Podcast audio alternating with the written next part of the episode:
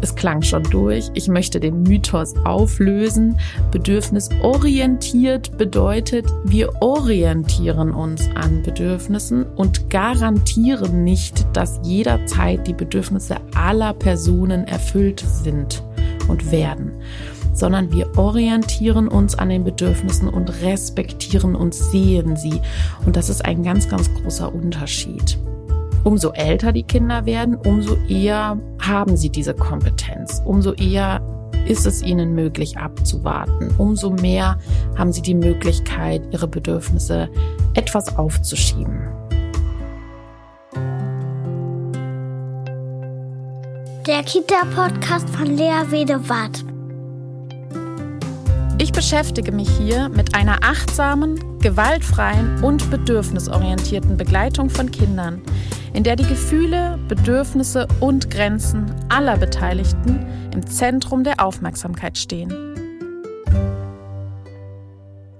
Hallo und herzlich willkommen zu einer neuen Podcast-Episode. Mein Name ist Lea Wedewart. Ich bin Kindheitspädagogin, Autorin, Weiterbildnerin und setze mich ein für eine bedürfnisorientierte Begleitung von Kindern in der außerfamiliären Betreuung. Ich freue mich, dass du den Weg hierher gefunden hast und dich für das Thema interessierst, das heute dran ist. Heute soll es um das Thema Bedürfnisaufschub gehen. Denn es gibt ein ganz wichtiges Missverständnis, was ich gerne heute aufklären möchte, ein Mythos. Es gibt ja so einige Mythen in der bedürfnisorientierten Pädagogik und ein Mythos ist, dass Kindern alle Wünsche und alle Bedürfnisse sofort immer erfüllt bekommen müssen. Und da schnürt es schon einigen PädagogInnen den Hals zu und ähm, sie denken schon nur bei dem Wort Bedürfnisorientierung, oh Gott, oh Gott, das ist mir viel zu viel. Sie fühlen sich schon nur beim Hören dieses Wortes überfordert, weil sie damit verbinden, dass Bedürfnisse jederzeit immer erfüllt werden müssen von jedem Kind. Und das ist ja allein schon, wenn man das so ausspricht, vom Hören tatsächlich eine völlige Überforderung. Deshalb ist es mir heute wichtig, über das Thema Bedürfnisaufschub zu sprechen. Es klang schon durch. Ich möchte den Mythos auflösen.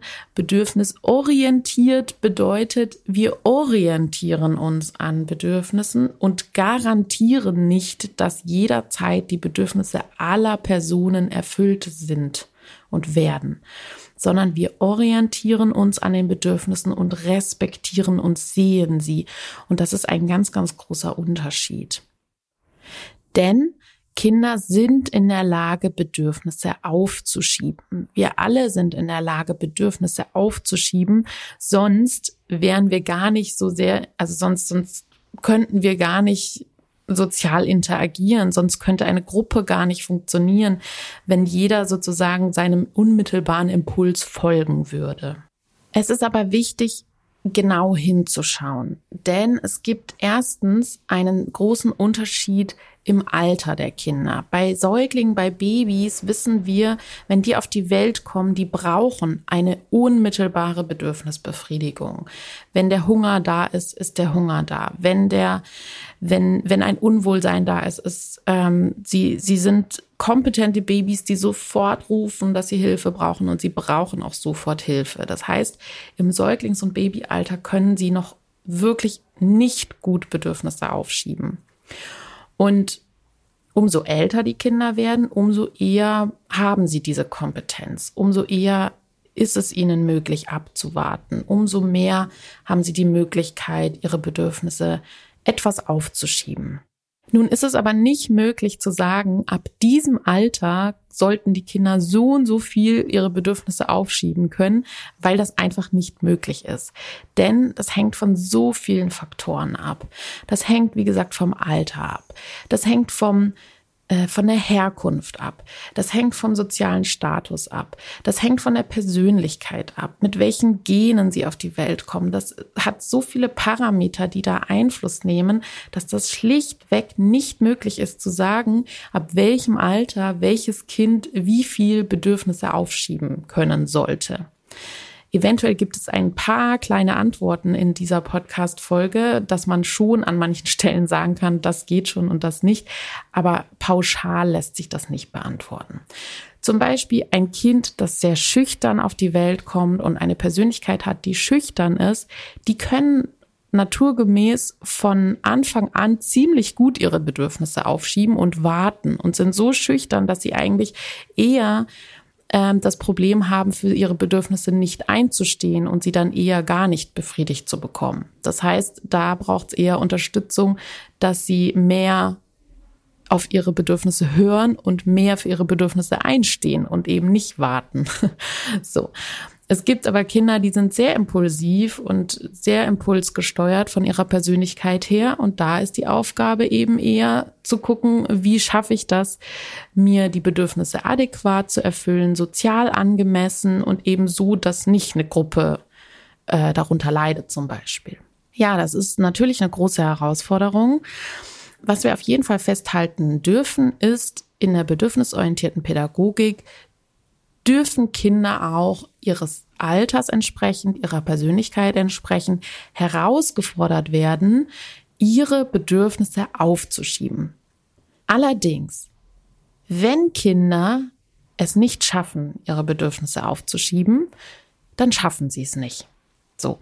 Dann hilft es auch nicht, wenn wir strafen, wenn wir belohnen, wenn wir manipulieren, wenn wir ähm, schimpfen, ähm, dann werden sie es auch nicht besser können. Denn das hängt mit einem wichtigen Reifungsprozess im Gehirn zusammen. Im Gehirn der präfrontale Kortex, also der vordere Bereich im Gehirn, der nach und nach reift.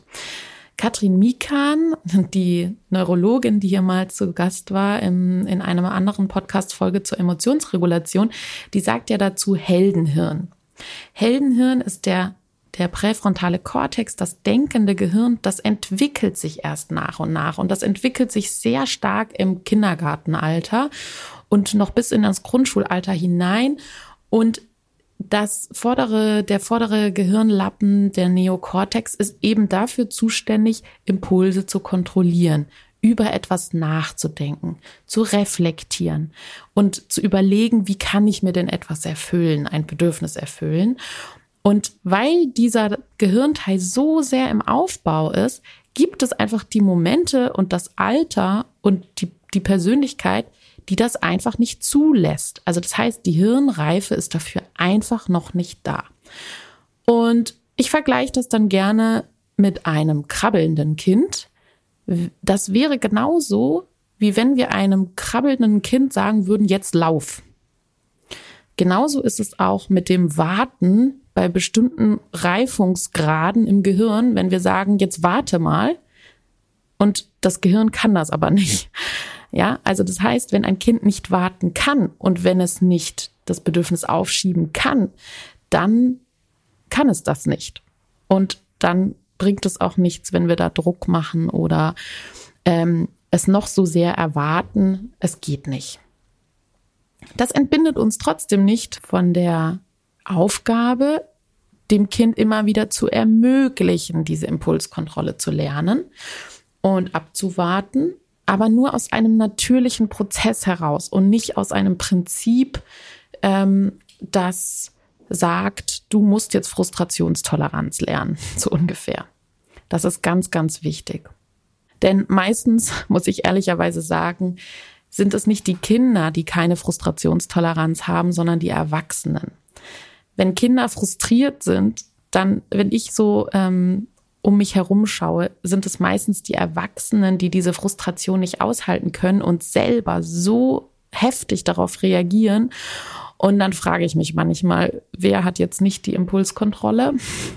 Also das heißt, oft sind es eben nicht die Kinder, die keine Frustrationstoleranz haben, sondern die Erwachsenen, die nicht aushalten können, dass Kinder frustriert sind. Das bedeutet, um eben Bedürfnisaufschub zu lernen, braucht es auch Erwachsene, die in ihrer Mitte bleiben können, die Gefühle aushalten können. Gefühle von Frust, von Ärger, von Traurigkeit, das ja auch ein wichtiger Teil der bedürfnisorientierten Pädagogik ist. Ja, Bedürfnisorientierte Pädagogik bedeutet eben nicht immer, Bedürfnisse sofort zu erfüllen, sondern wir folgen ja gerne diesem Spruch, Bedürfnis gesehen ist halb erfüllt. Das heißt, es geht gar nicht immer unbedingt darum, Bedürfnisse sofort zu erfüllen, sondern erstmal wahrzunehmen und zu sehen, welches Bedürfnis überhaupt da ist. Wenn ein Kind merkt, ah, das Bedürfnis habe ich gerade und darum geht's, dann kann es viel besser aushalten, wenn es vielleicht nicht sofort sich dieses Bedürfnis erfüllen kann. Wenn ich dem Kind sage, ah, wir gehen jetzt alle raus und du möchtest eigentlich drin bleiben, weil du brauchst Ruhe, dann ist es vielleicht gar nicht unbedingt so sehr notwendig, dass das Kind Ruhe bekommt, sondern dass es erstmal mit diesem Bedürfnis gesehen wird. Und wenn wir dann dem Kind in Aussicht stellen können, schau mal, wir gehen jetzt raus und draußen können wir dir eine Höhle bauen und draußen kannst du dann deine Ruhe für dich finden, dann kann das Kind das diesen Moment noch aufschieben und kooperiert höchstwahrscheinlich, weil es in Aussicht hat, dass das Bedürfnis nach Ruhe erfüllt wird. In diesem Fall ist es wirklich wichtig zu sagen, dass das Bedürfnis nach Ruhe unglaublich wichtig ist, auch zu erfüllen. Und da, ja, nach Kompromissen zu suchen, darum geht es eigentlich, über kurz oder lang zu gucken, welche Strategien kann man denn aber im Alltag suchen, um passend, angemessen, für die Gruppe passend, ähm, sich die Bedürfnisse zu erfüllen. Und wenn ich dann gesehen werde mit dem, was ich brauche, dann kann ich das auch aufschieben und kann für den Moment noch warten, weil ich genau weiß, ah, das wird mir noch erfüllt werden. Was ich an dem Punkt auch noch mitgeben möchte, ist, im Grunde schieben Kinder ständig ihre Bedürfnisse auf in der Kita, in der Krippe weil es geht gar nicht anders. Sie müssen sehr viel kooperieren. Sie müssen sehr viel ihre Bedürfnisse eigentlich hinten anstellen. Das heißt, im Grunde ist der Alltag schon so, dass Kinder sowieso ständig ihre Bedürfnisse hinten anstellen müssen und ständig warten müssen, weil das oft gar nicht anders geht.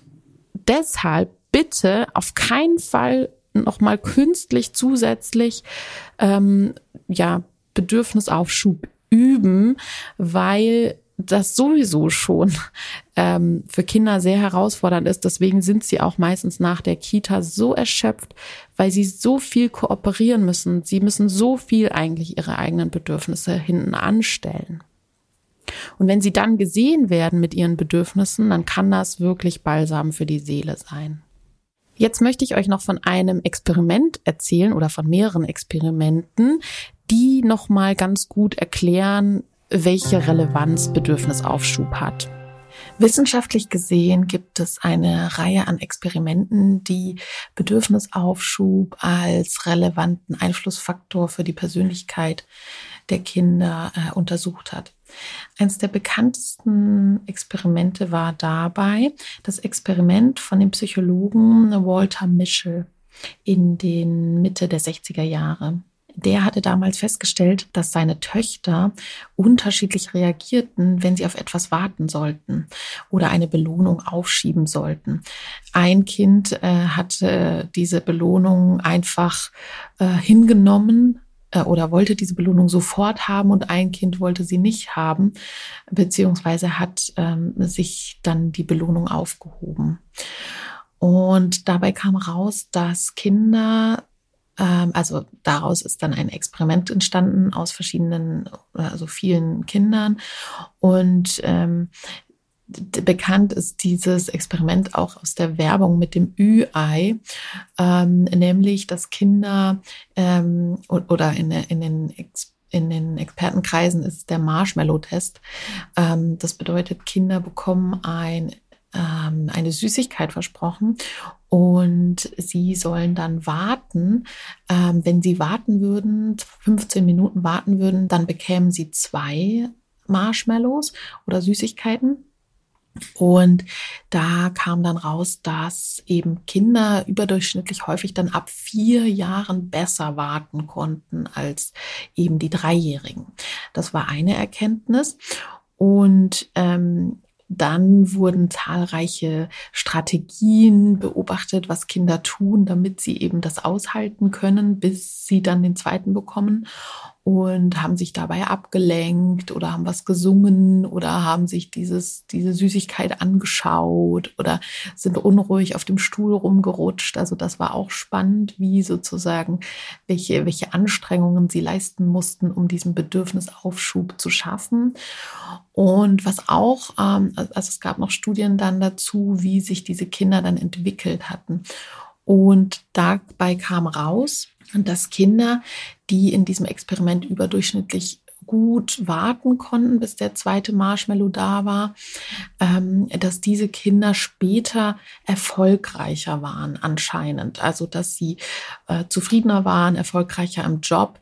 Ähm, das ist natürlich dann wichtig hinzuschauen, was sind genau diese Parameter, ähm, was da erfolgreicher bedeutet. Gleichzeitig gibt es da eben eine Verbindung. Das ist auch nicht ähm, verwunderlich, weil äh, stellen wir uns vor, wenn Kinder zum Beispiel in einer Freundschaft sehr impulsiv sind, wenn sie sofort etwas haben wollen, wenn sie nicht abwarten können, sofort Dinge wegnehmen, dann sind sie auch zum Beispiel sozial nicht so anerkannt, als wenn sie eben mit einer Frustration besser umgehen können, wenn sie abwarten können, wenn sie eben nicht gleich alles für sich beanspruchen, nicht sehr impulsiv sind, sind meistens beliebter. Interessant ist auch ein Experiment ähm, in ähm, das dann auf dieser Grundlage entstanden ist durch eine deutsche Psychologin Bettina Lamm an der Universität Osnabrück. Sie hatte ähm, 125 deutsche Kinder und 76 kamerunische Kinder untersucht mit diesem Marshmallow-Test. Und dabei kam raus, dass eben nur 30 Prozent der deutschen Kinder gut warten konnten und 70 Prozent der kamerunischen Kinder. Und dabei wurde deutlich, dass das doch sehr stark mit Erziehungsweisen zusammenhängt, weil ähm, so wie in dieser Studie beschrieben wird, in äh, kamerunischen Ländern sehr streng erzogen wird. Also das heißt, ähm, da, wurde, da wird sehr stark auf Respekt und Einfügen in der Gruppe und so geachtet und soziale Harmonie und weniger auf das individuelle Bedürfnis und Gefühl. Und das ist wiederum in Deutschland ähm, als Wert wichtig. Das heißt, ähm, Kinder, die dann eben den Marshmallow nicht bekommen, sehen das dann auch nicht ein ne, und sagen dann, ähm, ich möchte aber diesen Marshmallow haben und stehen auch für sich ein. Da könnte man jetzt diskutieren, was dann sinnvoller ist, äh, für sich einstehen und äh, sagen, ich möchte diesen Marshmallow aber bekommen und ähm, das auch nicht mit sich machen zu lassen, dass jemand sagt, nee, erst wenn ich sage, dass du ihn bekommst, dann bekommst du ihn. Ähm, oder das eben sich da unterzuordnen und zu hören und eben dann ähm, zu warten, bis der zweite Marshmallow kommt. Ich denke, äh, es ist wie immer die goldene Mitte. Es kann an manchen Stellen eben hilfreich sein, abwarten zu können und äh, nicht gleich seinem Impuls nachgeben zu müssen, das ähm, ist schon eine wichtige Kompetenz und gleichzeitig ist es ja auch wichtig, an manchen Stellen einzustehen für sich und ähm, ja, zu sagen, ähm, das möchte ich aber nicht, dass du das mit mir machst, dass ich da jetzt warten soll, weil du das willst. Was auch nicht zu unterschätzen ist, ist allerdings eine genetische Variante, ähm, beziehungsweise der genetische Einfluss, ähm, weil der genetische Einfluss, es wird viel diskutiert, dass der doch viel mehr Einfluss hat, als wir denken. Und da die, die Erziehungsweise oder wie wir mit Kindern umgehen, nur am Rande wichtig ist. Das ist ja seit Jahren diskutiert, wie viel Einfluss Erziehung hat, wie viel Einfluss die Gene.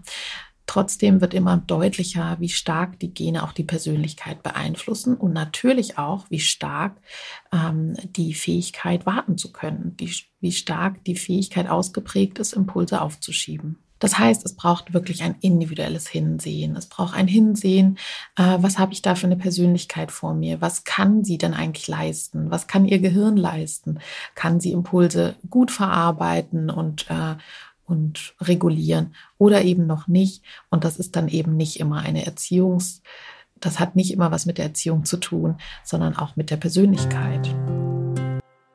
Ja, nach diesem Marshmallow-Test dachte man eben, dass Kinder, die lange warten können, die Bedürfnisse aufschieben können, eben willensstärker wären und eben dann auch später erfolgreicher. Und dieser Marshmallow-Test, der wurde jetzt aber schon ein paar Mal ähm, kritisch hinterfragt und auch nochmal neu aufgenommen. Und ähm, so gab es Experimente, äh, noch gar nicht so lange her, also so 2018 gibt es hier eine Veröffentlichung zum Beispiel, ähm, in dem festgestellt wurde, dass eben die Kinder, die nicht so lange warten konnten, auch mit dem Bildungsstand der Kinder zusammenhing und der sozialen Lage der Eltern.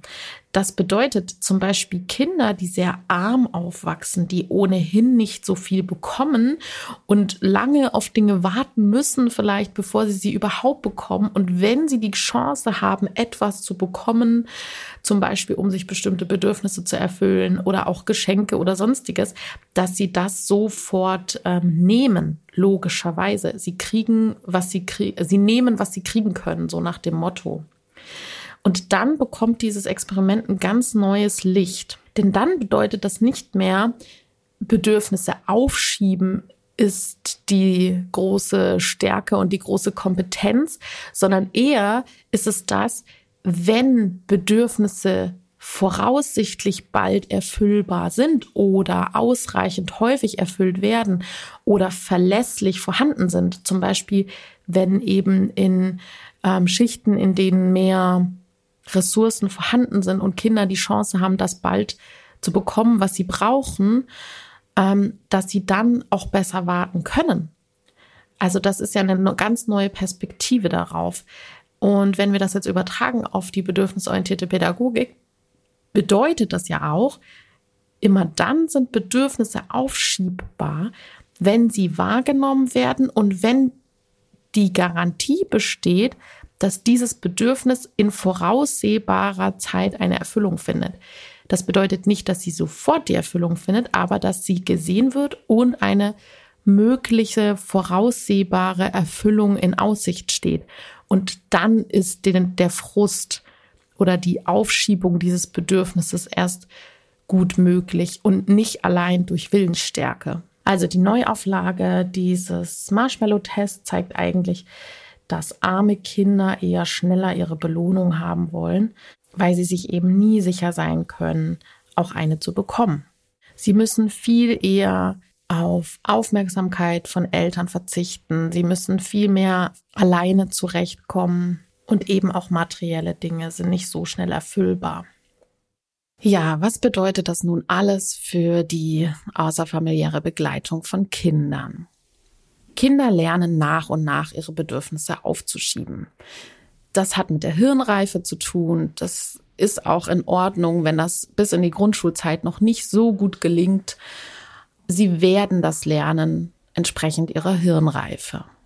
Bedürfnisaufschub ist abhängig vom Alter, von der Persönlichkeit, von der Herkunft und von, vom Bildungsstand der Kinder definitiv nicht hilfreich ist, um Frustrationstoleranz zu lernen oder Bedürfnisaufschub, je nachdem, wie man es nennen möchte, sind Strafen, Belohnungen, Druck, ho zu hohe Erwartungen, die die Kinder einfach nicht erfüllen können. Dadurch sind sie viel frustrierter und haben nicht die Möglichkeit, ihr Bedürfnis aufzuschieben.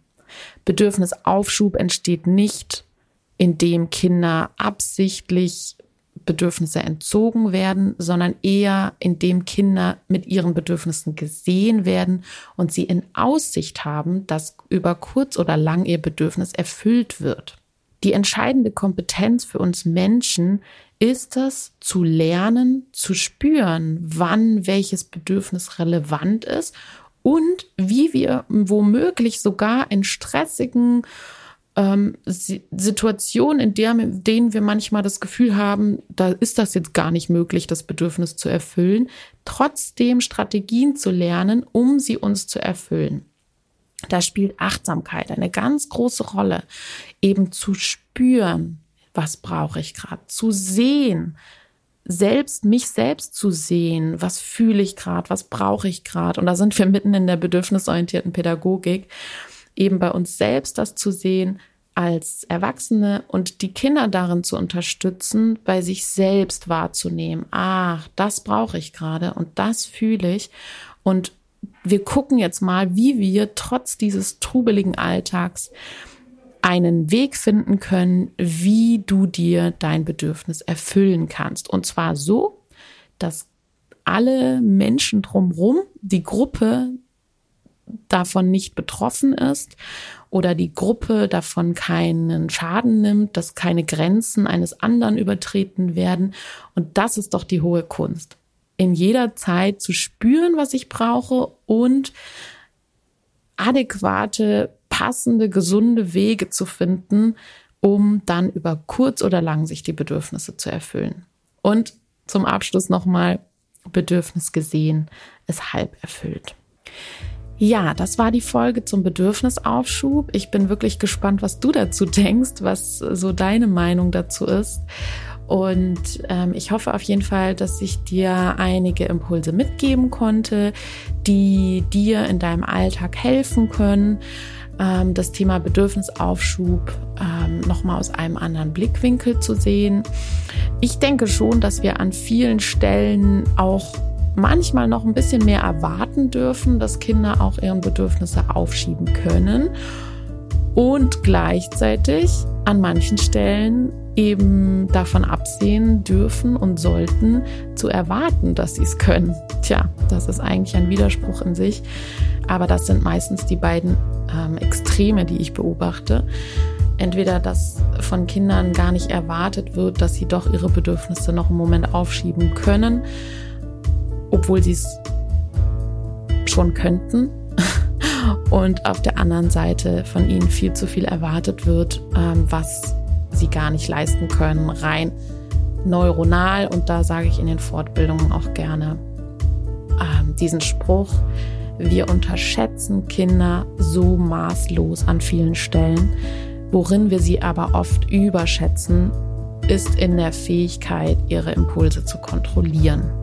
Ja, in dem Sinne, wenn ihr mir schreiben wollt, ich freue mich. Ich freue mich über Feedback ähm, an kontakt at bedürfnisorientierte-pädagogik.de mit UE und AE. Ja, ich freue mich natürlich immer über Bewertungen des Podcasts, über Sterne, über Bewertungen, die ihr mir schreibt teilt die Folgen oder auch den ganzen Podcast gerne mit Menschen, die diesen Podcast äh, spannend finden könnten, damit wir immer mehr, das ist ja auch die Idee der BU Akademie äh, mit Katrin Hohmann zusammen, dass wir wirklich die bedürfnisorientierte Pädagogik flächendeckend in ganz Deutschland publik machen und äh, ich weiß, dass immer mehr Träger auf dem Weg sind, ihre Einrichtung bedürfnisorientiert auszurichten.